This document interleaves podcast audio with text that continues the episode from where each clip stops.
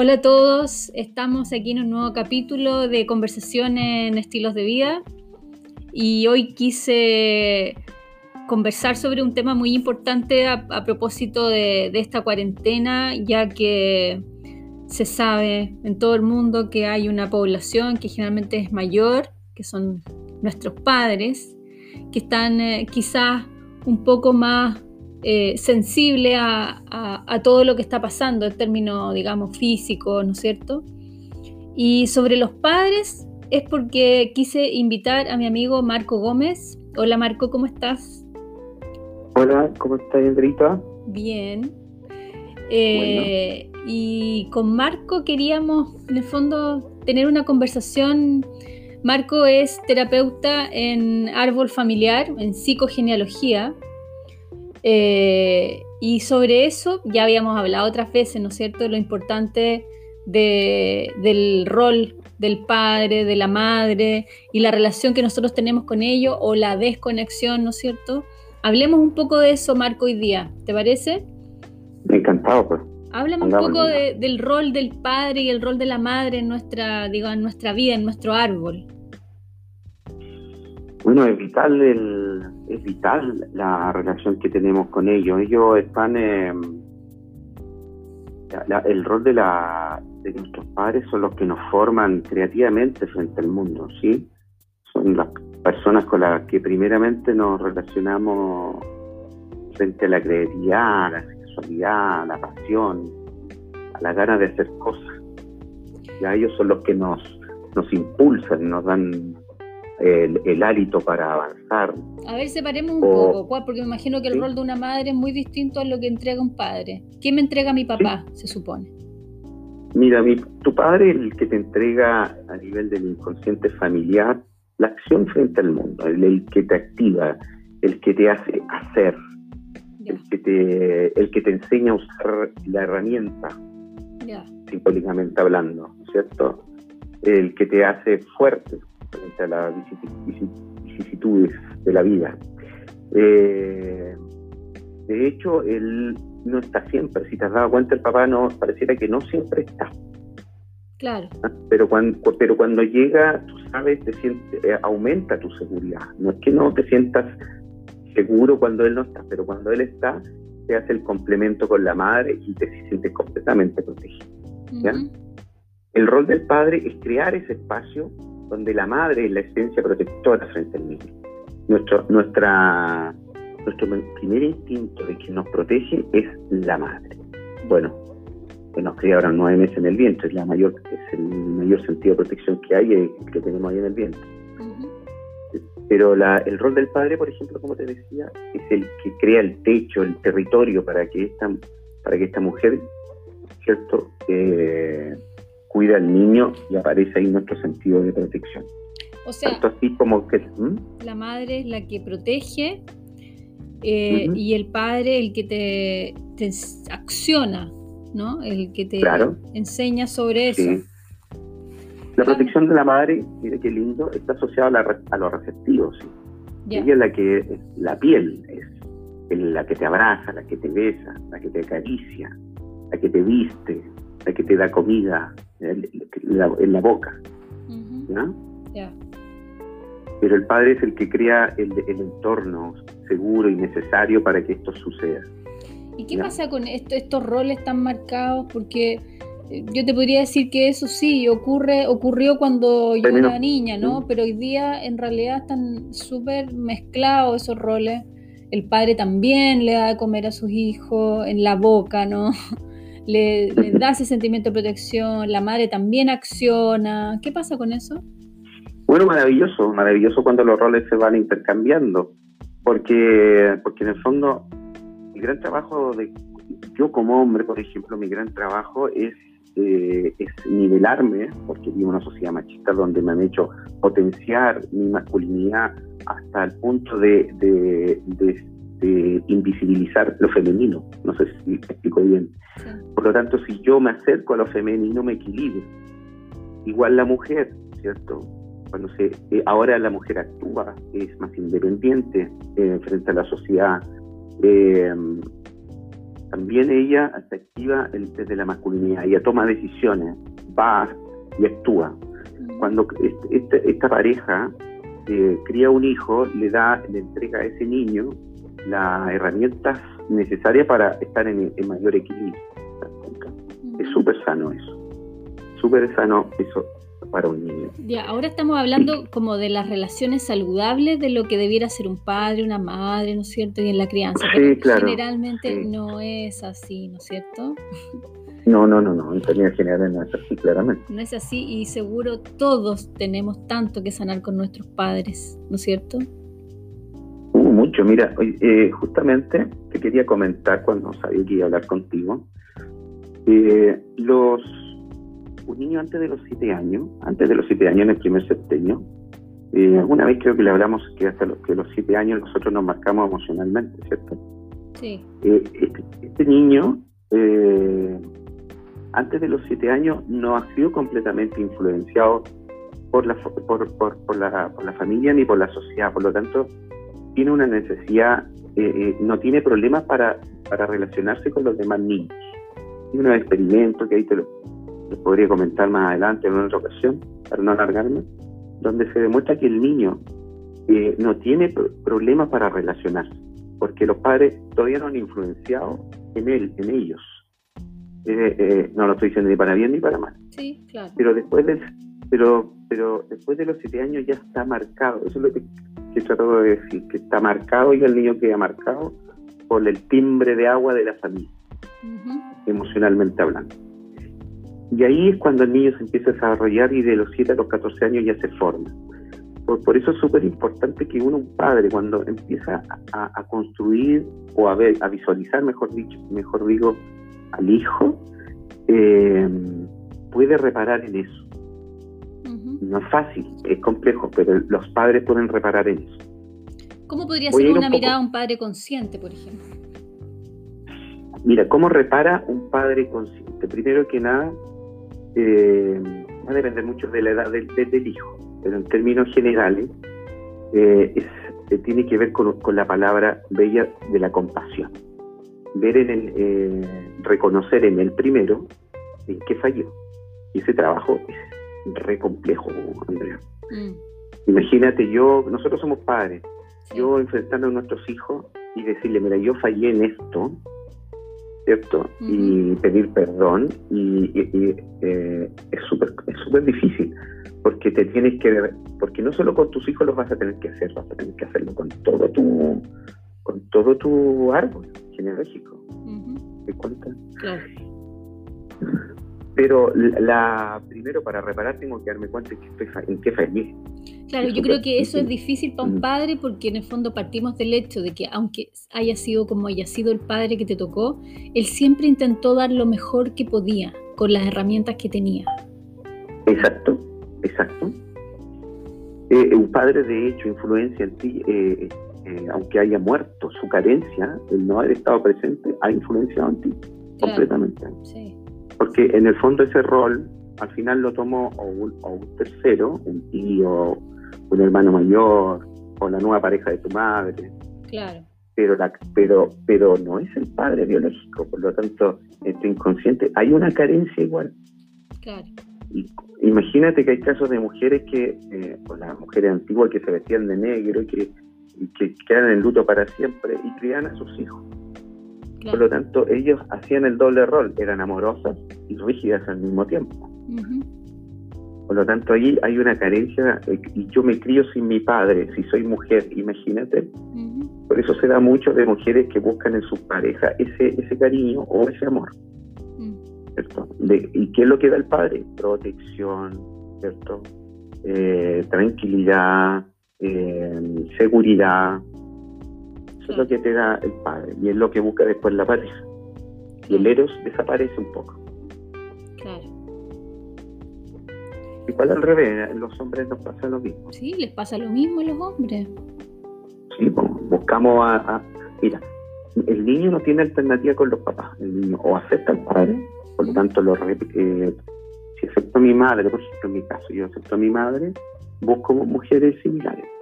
Si la rechazo porque no me quería, no me abrazaba, eh, no me protegió porque mi papá me pegaba, buscó mujeres eh, totalmente diferentes a ella. ¿Cuál es la trampa? Que vamos a hablar un poquito más adelante. La trampa es que, una de las trampas es que yo al final busco a alguien diferente a mi madre, pero no busco a la mujer que amo. ¿Te das cuenta? Claro. Y priorizo eso para sentirme protegido. El rol de los padres conscientes es súper importante. Eh, por eso es que se dice en la psicogenealogía que uno se convierte en el padre que siempre quiso tener. Mm. Es una frase muy, muy de Jodorowskiana. Claro. O sea, se supone que el ideal sería sanar la relación con tus padres eh, para de ahí encontrar a, una pareja real, ¿no? Una pareja, digamos, verdadera. Sí, el compañero. El compañero que en el fondo no es, no, es que está siguiendo un patrón de compensación del dolor, ¿no es cierto? Claro. Como le dice Jodol, le llama la diferencia complementaria.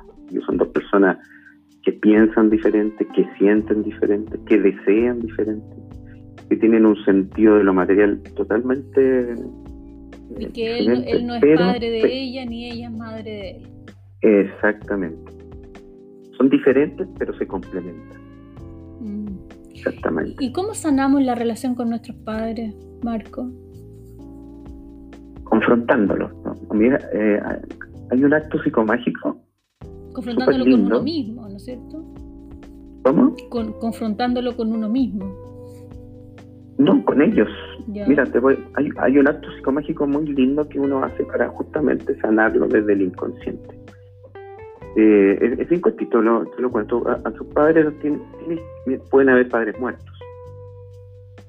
Por lo tanto, tú tienes que tener una pareja de una pareja de sanadores conscientes o amigos conscientes donde tú le tienes que dar el rol de tus padres. Si no son tus padres, que es lo ideal, obviamente, en un territorio súper em, independiente, que no sea la casa de ellos ni la tuya, tú le pones, eh, los confrontas. Si no son tus padres, son estos amigos, le pones una fotocopia de, de la cara de tus padres. Ya y tú eh, eh, le dices a ellos que es lo que sentiste cuando eras niño, de cómo eso te afectó a ti, y de cómo eso, eh, cuáles han sido las consecuencias ahora que soy adulto. ¿Ya? Ellos no hablan, ¿ah? no dicen nada. En ese momento, cuando tú le dices, después de eso, al decírselo, tú le pides una compensación porque no sé si te has dado cuenta, nosotros sentimos que estamos en deuda con ellos. Ellos siempre, pero, eh, pero es al revés, son ellos los que nos deben a nosotros.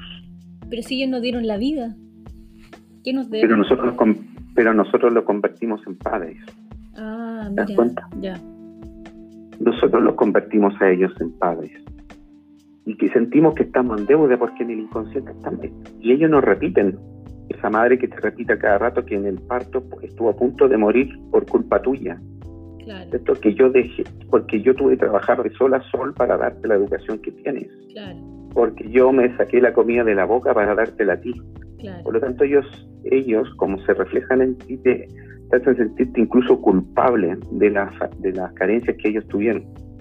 Y te sientes en deuda, por eso estudias lo que ellos quieren, te viste como ellos quieren, hablas como ellos quieren, ¿te das cuenta? Claro, y siguen, los patrones estructurados que ellos quieren. Claro, pero te anulaste por completo. Te anulaste por completo tus deseos, tu, tu, tu, rebeldía.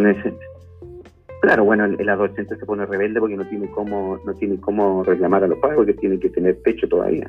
Claro. ¿Cierto? Sí.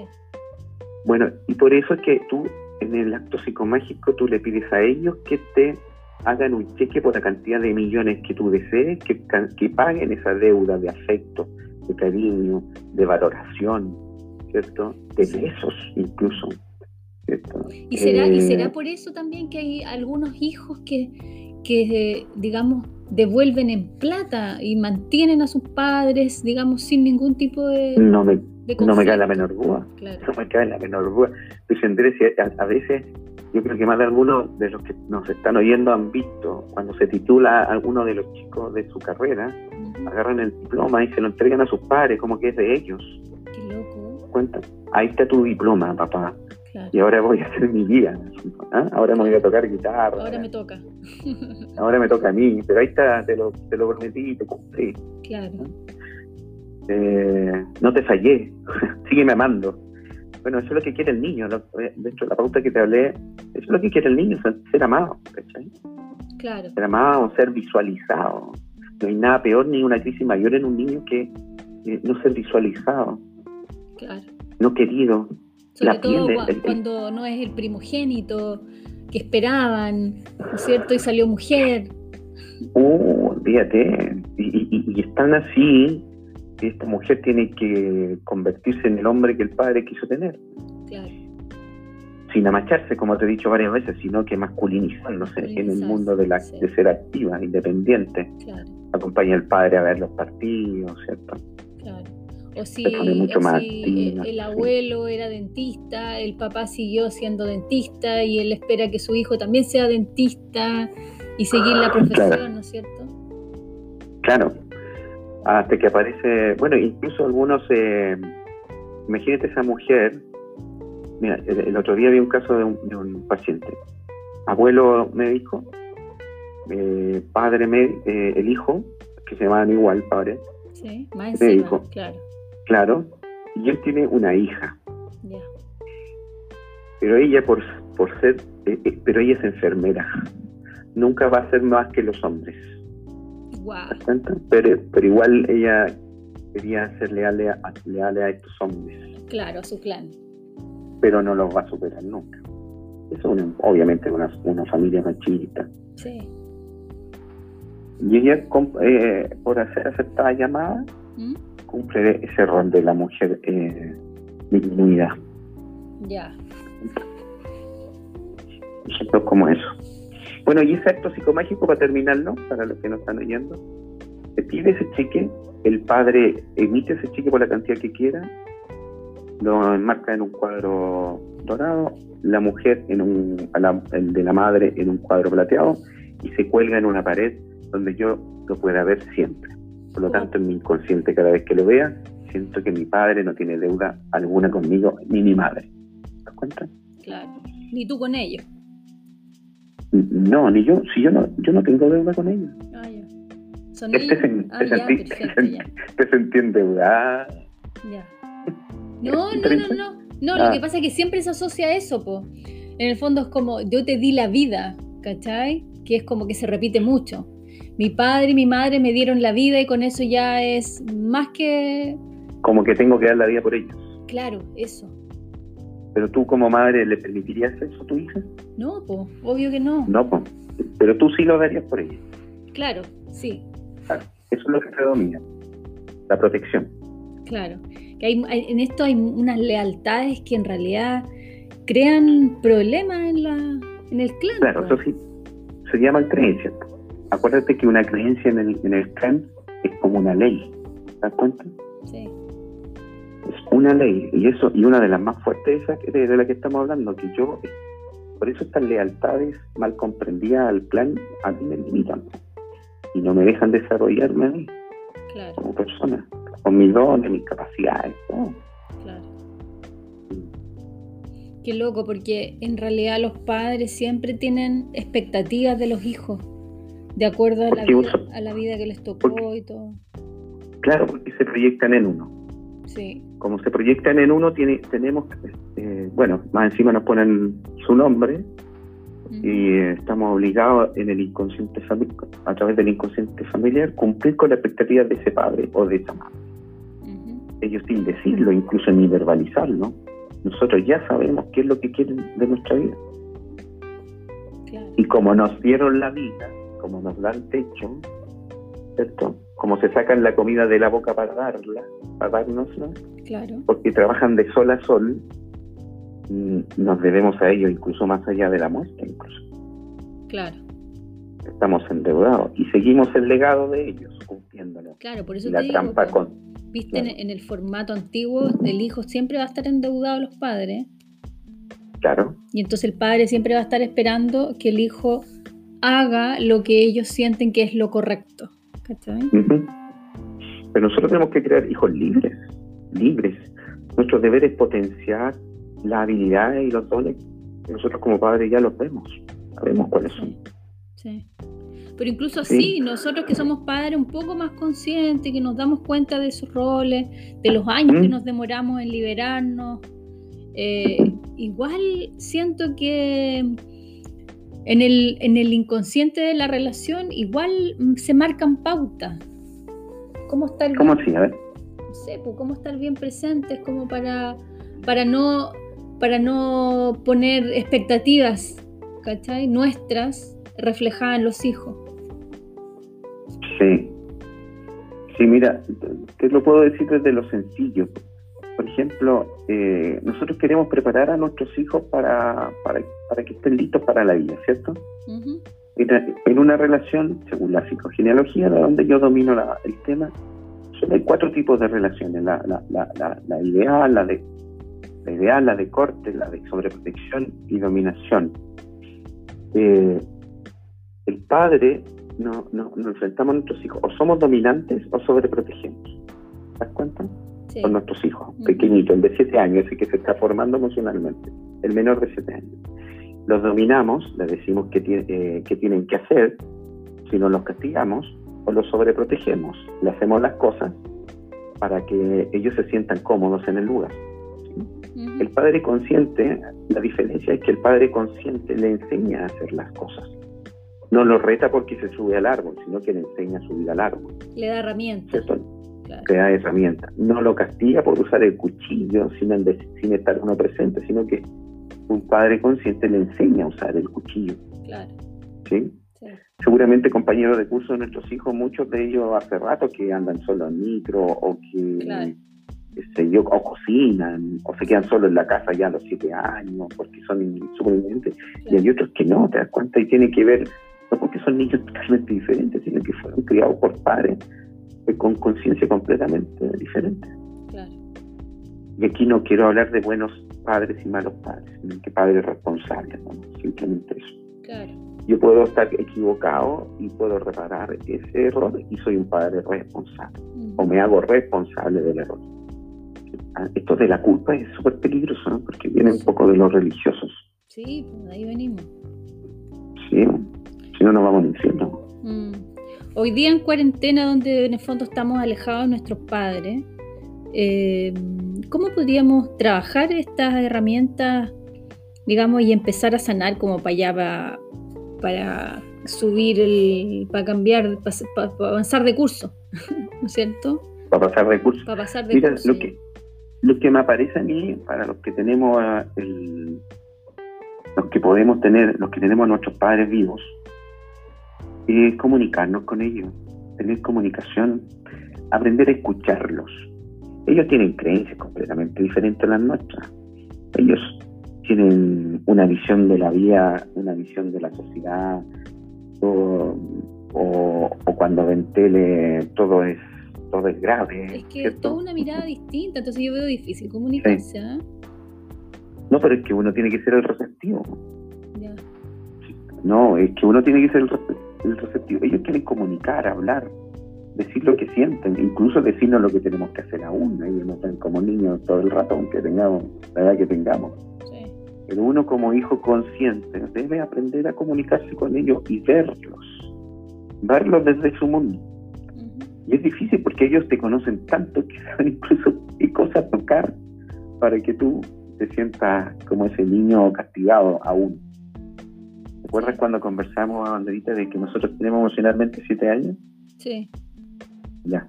Si hay alguien que te lo recuerda, son, los papás. en tu caso, papá, en mi caso, mi mamá, por ejemplo, que me recuerda que tengo que me dice a mi edad de 54 que tengo que tengo que comer, a qué hora comer, cómo sentarme, qué programa ver. Y yo qué Pero la, pero cuando uno está un poquito más consciente de esto, uno puede ir a, conversar con ellos desde a su mundo, a su mundo, porque en ese mundo están solos.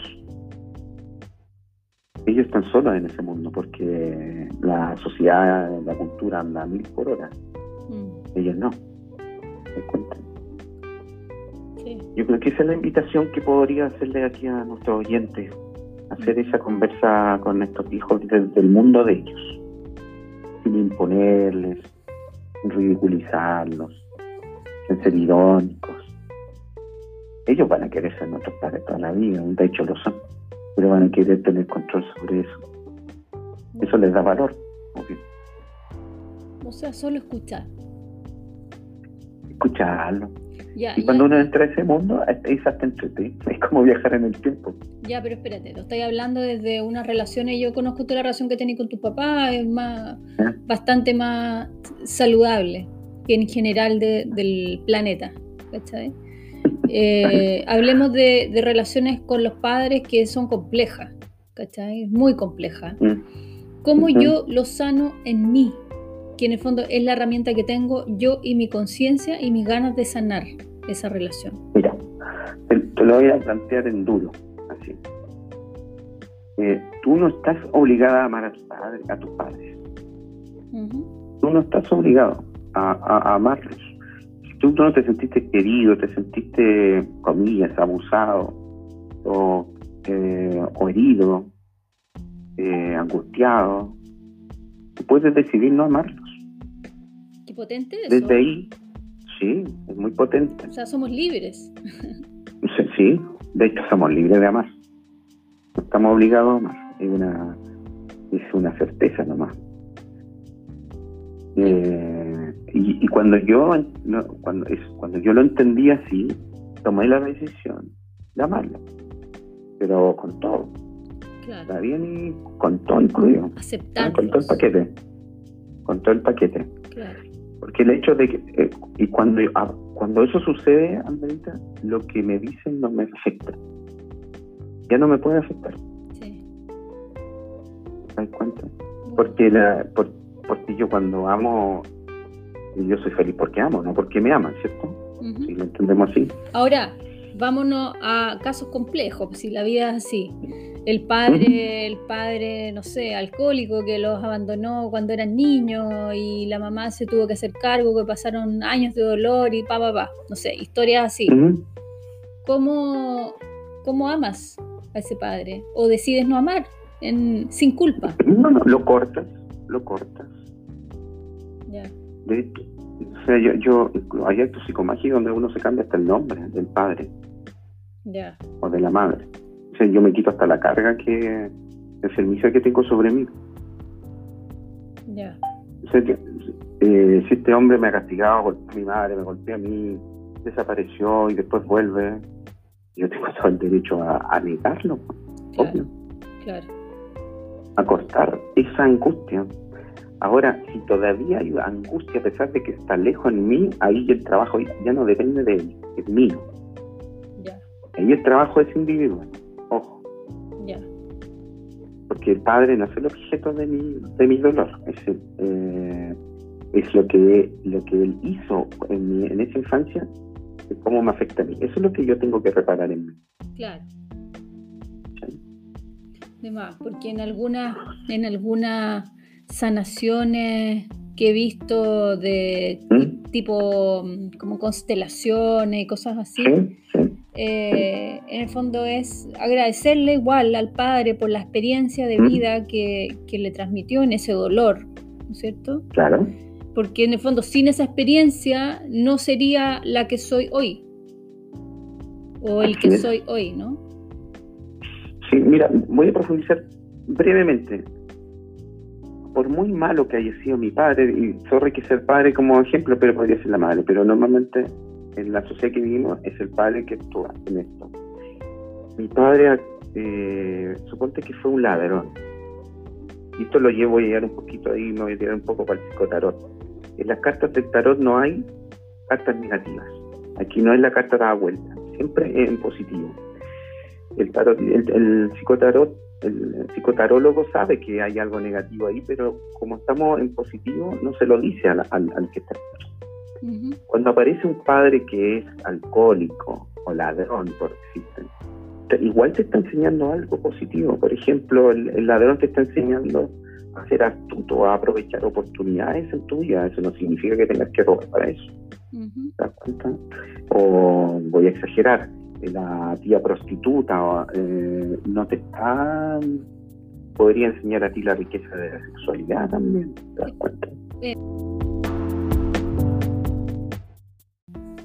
o sea que una tía por ejemplo una tía prostituta eh, también te podría enseñar algo positivo que es la que es la riqueza de la sexualidad como te decía yo cierto o ese o, la familia que se aprovechó eh, tuvo dinero maladino cierto y que es un secreto familiar cuando lo descubres puedes eh, puedes usar el dinero para hacer el bien siempre hay una manera positiva de ver las cosas siempre la hay siempre hay un para qué era esto para aprender claro sí ¿Por qué? ¿Para qué?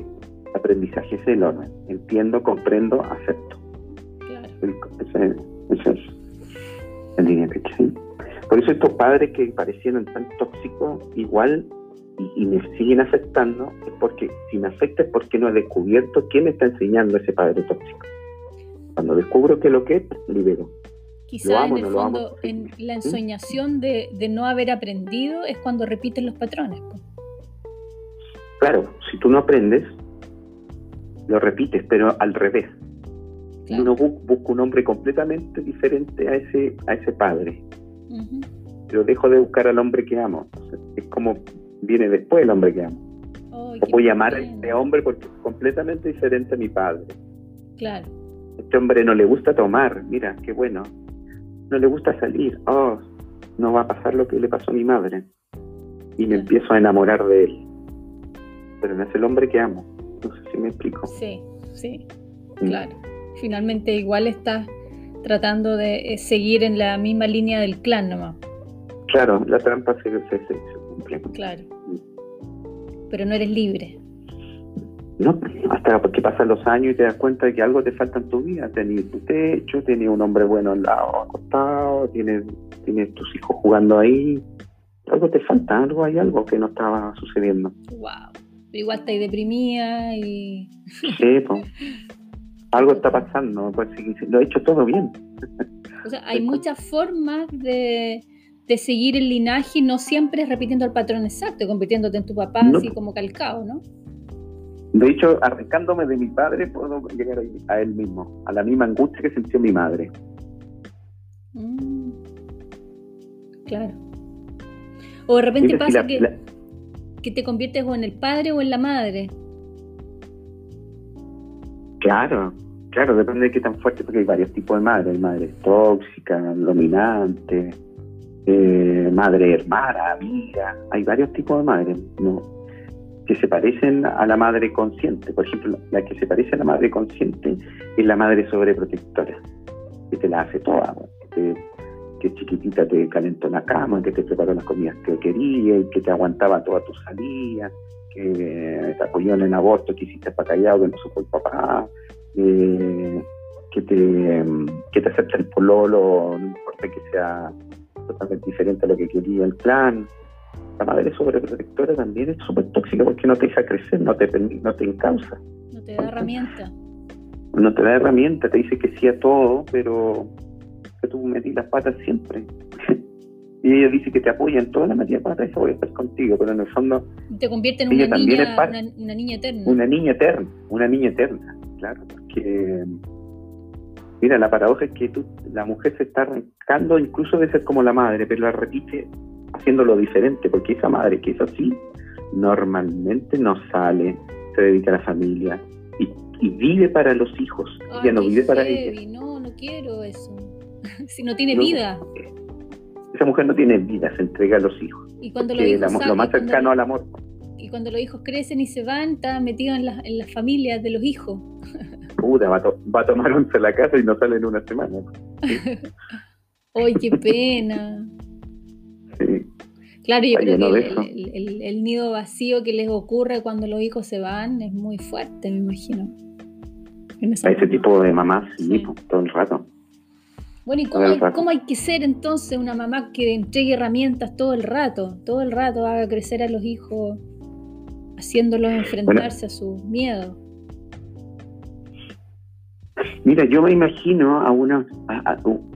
los niños tienen una personalidad, ¿cierto? Sí. Ellos, eh, pero ellos tienen dones, tienen capacidades, tienen habilidades, ¿cachai? Son buenos para el dibujo, bailan, eh, juegan. Aquí está metida la sociedad también, que está metida, ¿no? Aquí el papá y la mamá, los responsables de todo esto, la sociedad No, también. Es una estructura social. que una estructura, sí, la cultura, eh, la cultura influye en la sociedad, la sociedad influye en la familia y la familia influye en nosotros. claro. Imagínate que para que nosotros seamos lo que queremos ser, tenemos que romper el con- la- el consciente, el inconsciente familiar, romper el, el inconsciente social y la cultura en la que estamos para yo llegar recién a ser quien quiero ser. Claro. Piensa que nuestros hijos ya se liberaron de la, de la, de la estructura religiosa que para nosotros fue igual Claro. potente. No, sí, pues, imagínate. Hace no, ¿cuántos años? 40, no sé, ¿Hace cuánto que está obligada a llegar virgen al matrimonio? ¡Ay, qué horror! ¿Sí? Claro, ¿no? La sábana blanca tenía que tener la mancha, de- Ah, si no, no, no, eh, me digas eso. eras una impía. ¿ah? Anda a salir de la cocina, po. nuestra Claro. abuela, anda a salir de la cocina. Sí. Qué duro les tocó a los ancestros. Yo creo que necesitan nuestra ayuda para liberarse también. Porque están ahí encima nuestro. Mucha gente siente la mochila encima de sus ancestros que sufrieron mucho. Sí, pero mira, lo lindo de esto y lo poético de esto también, porque es muy poético, lo encuentro yo, que nosotros liberamos a, a los que murieron, a nuestros ancestros, sanándonos nosotros. Y también vamos a sanar a los que vienen. Un árbol sano, Bueno, si yo creo una rama sana, sana el árbol. bien. Y los frutos obviamente también. ¿sí? No como te decía yo que llegaban eh, padres a, a que me llegaban niños de 12, 10 años porque estaban tenían problemas. Y yo decía, no me manden el fruto, pásenme el árbol para sanarla para que el fruto salga bueno. Claro. Entonces el mensaje es sanémonos cada uno consigo mismo Sí. en nuestra relación con nuestros papás. Eh, Sí, todo el rato. Sí, yo de varias, de varias charlas que he estado pre- presencial, me han invitado, que ha hecho Pedro Angel, eh, y ha Mm. hecho otras especies de constelaciones. Lo que más me hace sentido de eso es cuando él dice, eh, soy- como padre, yo di lo mejor que pude con las herramientas que tenía en ese minuto. Exacto. Y probablemente Exacto. a mí mi padre también me crió porque él venía de la guerra y su mirada era esta y por eso yo soy así y di lo que pude y con las herramientas que tenía, ¿cachai? Yo creo que cuando uno entiende eso, que los padres dieron lo mejor que pudieron con las herramientas que tenían en esa, en esa época, eh, agradece todo el rato nomás, po, agradece. Sí, po. Porque por así... eso uno no... Per ¿Mm? No, dile, dale, dame tú. no, que por eso es que uno no, no, no tiene que perdonar a los padres. Claro, porque yo no soy más que ellos, ni a mi abuelo, ni lo que me dieron. Ellos, es justamente lo que tú me dices, ellos dieron lo mejor de sí con las herramientas que tenían y con el nivel de conciencia que tenían en la época. exacto, claro. Por, por eso yo acepto, lo acepto y me libero. Y eso incluso para experiencias muy rudas, ¿ah? Ahí, ahí vi sanaciones de, no sé, por personas donde el padre había abusado de ella. ¿Cachai? Entonces, No, sí. experiencias rudas, rudas. Entonces, incluso en eso. ¿Cachai? Entender. Sí, hay, que, hay que estar muy bien parado para llegar a ese punto. Sí. Sí, claro que sí. Bueno, pues amigo, qué buena, qué sanador esa conversa, ¿no es cierto? Así Sí, que me encantó. Vamos a seguir hablando porque tenemos que hablar de pareja. Ahora que estamos todos tan apelotonados, ¿no es cierto? Y que no, nos, queda, y nos queda otra. Eh, Oye, qué buena, está buena. ¿No es cierto? Ya, me parece. Ya, Cuando amigo, quieran, estamos, estamos al habla. Un abrazo, muchas gracias. Un abrazo, saludos a todos por ahí. Ya. Bien.